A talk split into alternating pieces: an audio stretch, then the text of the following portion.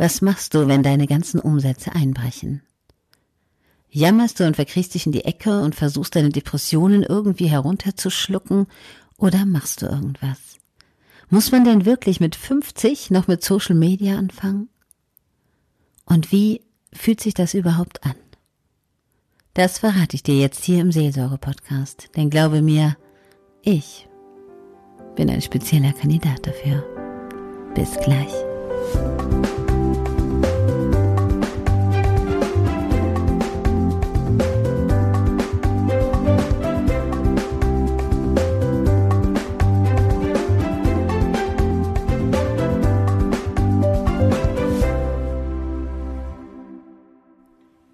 Hallo, hallo und schön, dass du da bist.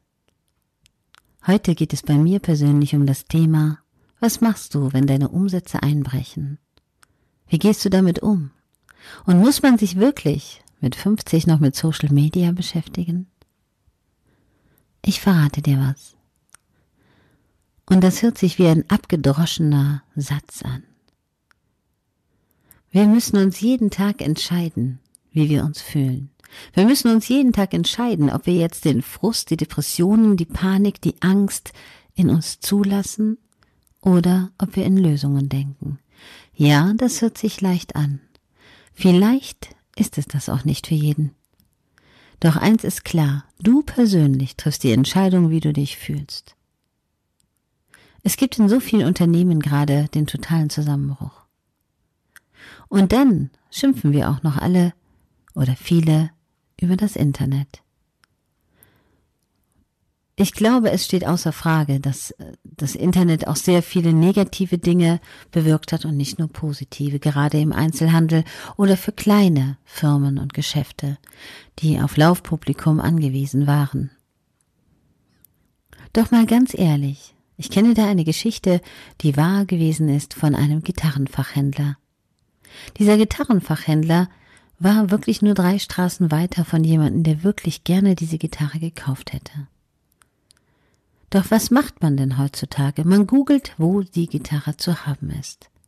Und wenn man dann keine Internetseite hat oder keine Präsenz im Internet hat, dann ist man unentdeckt und verkauft eben zum Beispiel diese Gitarre nicht.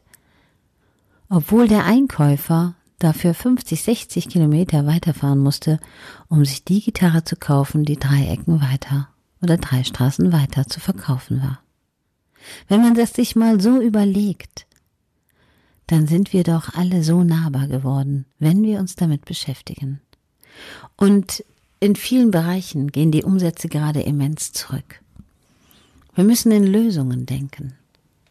Auch ich fange gerade damit an in Anführungsstrichen. Eigentlich bin ich schon länger dabei. Ich bin nicht so schnell. Und ich gebe zu, ich glaube, dass ich in den letzten zwei Jahren mehr gelernt habe als in den 20 davor.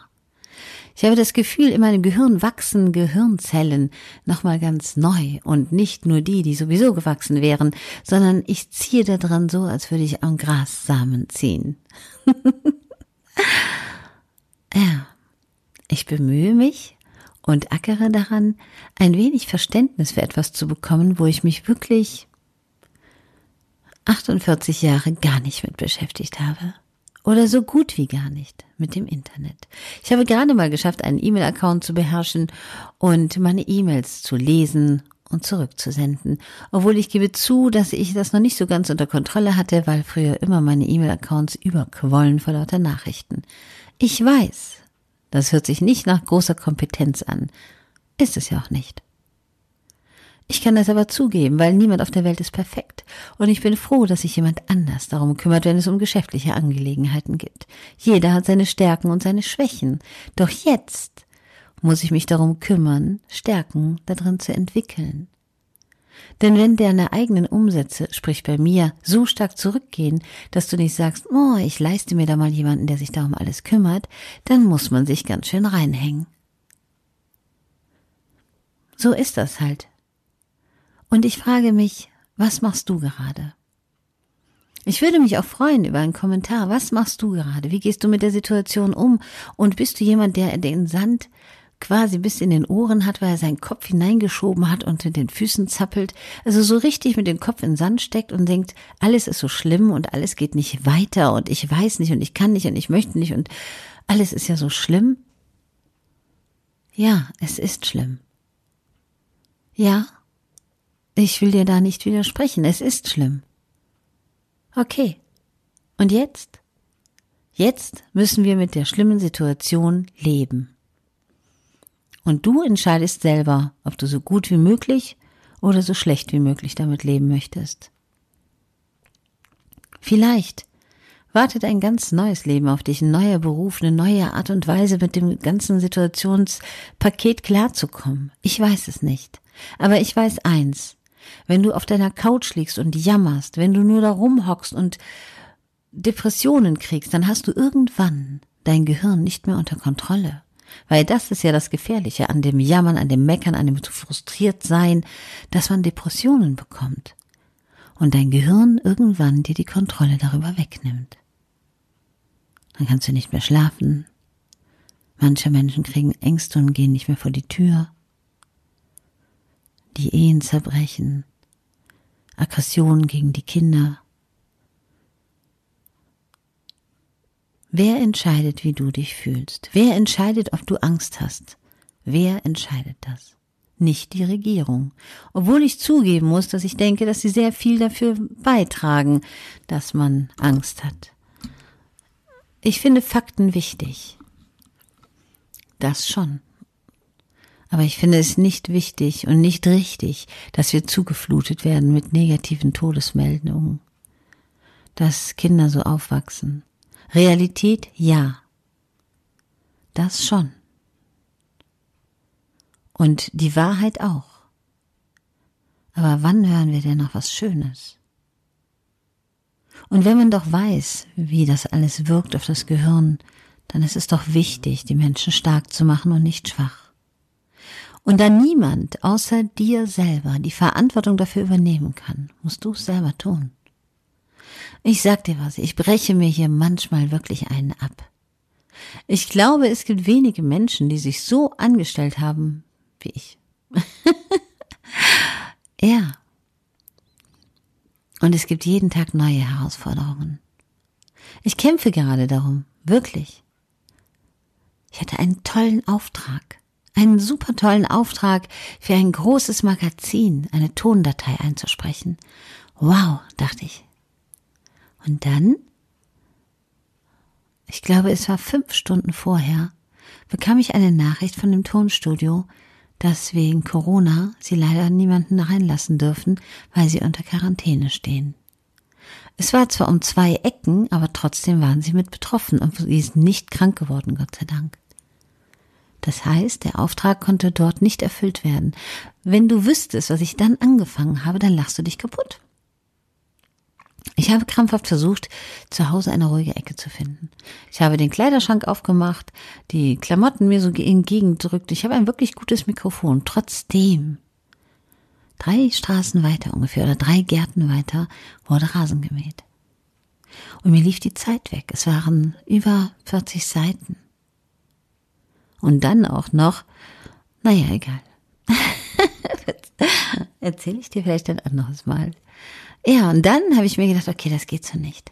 Ich war wirklich verzweifelt, weil dieser Auftrag sollte mich ja retten. Ein neues kleines Standbein. Wenn man vor dieser Agentur gesprochen hat, bekommt man definitiv weitere Aufträge.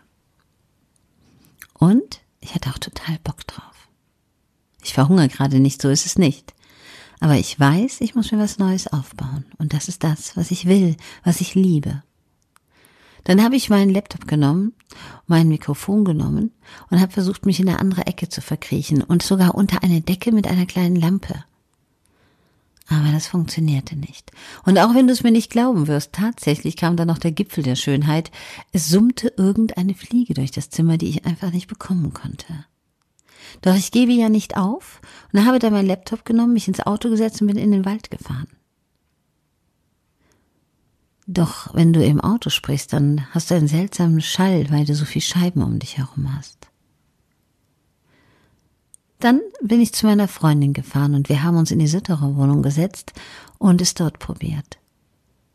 Es hat aber auch nicht geholfen, der Schall war zu groß. Das wusste ich aber nicht erst, als ich die Tondatei versendet habe. Und ich habe Stunden und Tage daran gearbeitet. Weil ich nämlich nicht wusste, wenn man einen Versprecher hat, wie man den rausschneiden kann. Oder so ein Geräusch wie gerade, das mache ich aber jetzt nicht. Ich wusste nicht, wie man das rausschneiden kann. Ich habe immer eine DIN A4-Seite gelesen und ich gebe zu, wenn man das nicht gewohnt ist, laut zu lesen, dann verspricht man sich schon mal. Ich kann zwar frei reden und das auch stundenlang, aber lesen und dann noch mit ähm, Namen drin, die man so oft nicht ausgesprochen hat, und dann hast du einen Fehler und dann fängst du wieder an und wieder an und wieder und wieder und irgendwann will deine Stimme schon nicht mehr.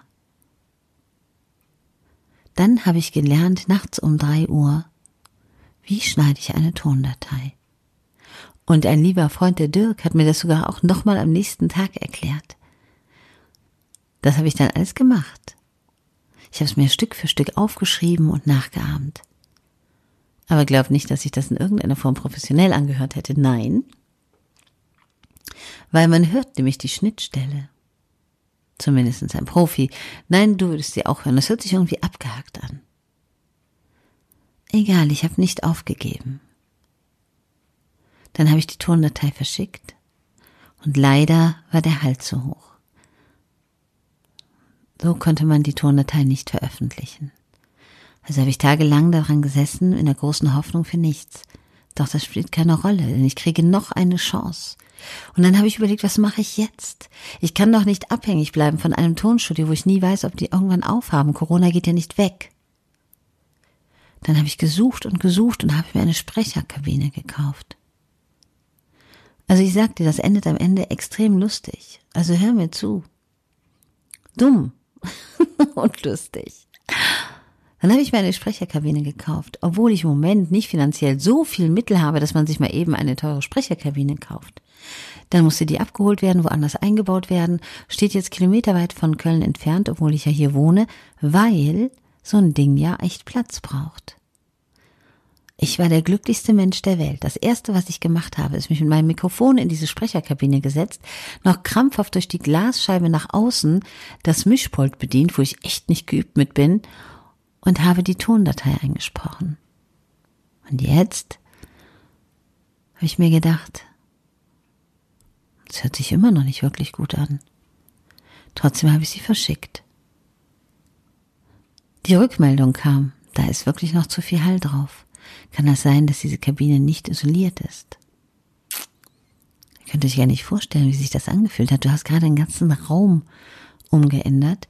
Du hast äh, Fahrer bestellt, du hast einen Hänger gehabt, du bist in eine andere Stadt gefahren, hast diese blöde Sprecherkabine, die nicht blöd ist im wahrsten Sinne des Wortes, geholt, aufbauen lassen in zwei Tagen, komplett rund um die Uhr bald nur für diese Sprecherkabine und dann funktioniert das nicht. Dann habe ich meine kleine Ausrüstung gepackt und bin in ein Tonstudio gefahren. Und dann habe ich gefragt, ob die mir helfen könnten. Irgendwas müsste ich an dem Programm verstellt haben und ich weiß nicht weiter. Ich sollte die Tondatei vorspulen, äh, vorspielen, weil sie wollten mal nachschauen, ob man das nachändern könnte, nachverbessern könnte. Und dann schaute der Mann vom Tonstudio mich an und sagte, du hast jetzt wegen diesem Fehler eine Sprecherkabine gekauft. Ja. Und du hast dir ein neues Programm runtergeladen. Ja. Sagt er, ich kenne diesen Fehler, den haben Sänger auch schon mal gemacht. Und ich schaute ihn an wie ein Auto. Und dann hat er mir gezeigt, dass ich mein Mikrofon unter dieser Halterung etwas verdreht hatte. Und quasi meine Stimme gegen die Wand spricht und dann zurück ins Mikrofon prallt. Und wenn du gerade nicht finanziell auf der Höhe bist und so viel Kosten hast und so viel Sachen machst und so viel Stunden investierst, dann musst du dich selber mal in den Kopf packen. Ich hätte jetzt auch jammern können und nörgeln und sonst irgendwas, aber ich habe echt viel gelernt, ja. Und jetzt habe ich die Tondatei neu verschickt und ihr dürft alle, ihr Zuhörer, mir die Daumen drücken, dass es jetzt funktioniert. Und was ich dir sagen möchte, manches Mal muss man Opfer bringen. Opfer ins Ungewisse. Doch wenn du nichts versuchst, kannst du nichts gewinnen. Und selbst wenn ich das hier nicht hinbekomme, was ich nicht glaube, habe ich viel dazu gelernt und kann mich in andere Bereiche bewegen. Also suche dir einen neuen Fokus. Nimm ihn nicht so hoch, nicht so schwer. Nimm den, der dir Spaß macht. Und wenn dann der Weg schwer ist, dann ist es okay, weil du weißt nämlich, wo dein Ziel ist. Ich habe echt noch einen schweren Weg vor mir. Aber ich liebe jeden Schritt. Und darum bitte ich dich, egal ob Corona ist, egal ob gerade die Firma zusammenbricht, egal was passiert, vergiss eins nicht, das Einzige, was du auf der ganzen Welt nicht kaufen kannst, ist Glück und Gesundheit. Ja, hört sich an wie Floskeln, ist aber nicht so. Und wenn du es nicht glaubst, leg dich mal auf dein Bett und stell dir vor, du könntest nicht wieder aufstehen. Vielleicht weißt du dann den Boden unter deinen Füßen wieder zu schätzen. Also krieg den Hintern hoch und mach das Beste aus der Situation.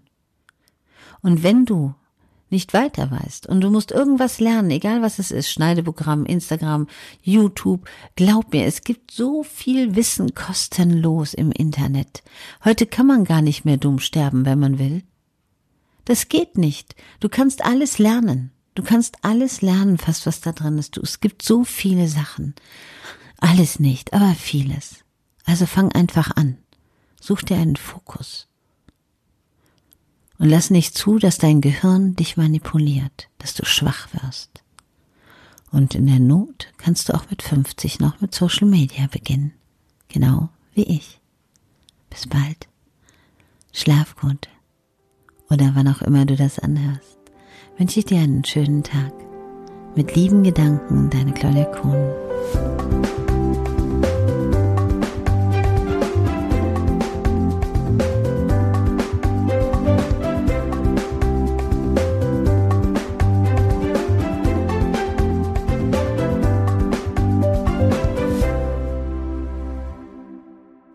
Danke, dass du hier bist im Seelsorge-Podcast bei mir, Claudia Kohnen. Ich freue mich wirklich über jeden Beitrag, über jede Nachricht. Und wenn du magst, komm doch auch mit zu mir auf Instagram. Claudia Kohnen, die Umsatzstimme. Abonniere diesen Kanal. Bis bald.